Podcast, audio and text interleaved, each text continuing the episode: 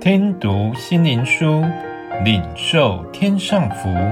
穆安德烈秘诀系列，在基督里的秘诀。第二十八日，真理的试金石。因为你的慈爱藏在我眼前，我也按你的真理而行。诗篇二十六篇第三节。我还要给你一个屡试不爽的妙方。从世俗的应酬纷扰中退出，暂时停止心智的活动，拨出一个月的时间，单单地亲近上帝，常常跪着向他祈祷。当然，你也可以站着、走着，不拘怎样的姿势。最重要的是，在心里头存着一颗向他祈祷、仰望的心。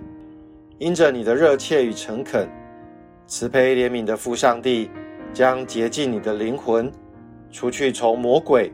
或是从老我而来的邪情私欲，以及血气的骄傲，改为深度的谦卑，将使你能够接受属天的亮光以及圣灵的充满，除去一切无益的想法，只单纯地渴望与上帝紧密契合，就像被囚的犯人一心只想得自由那般的急切。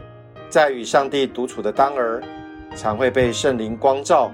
尤其想到己身肉体的败坏，心中就忧伤痛悔，觉得自己罪孽深重，于是燃起祷告的渴望，深愿圣洁之火烧尽自己的邪气，并被炼成精金。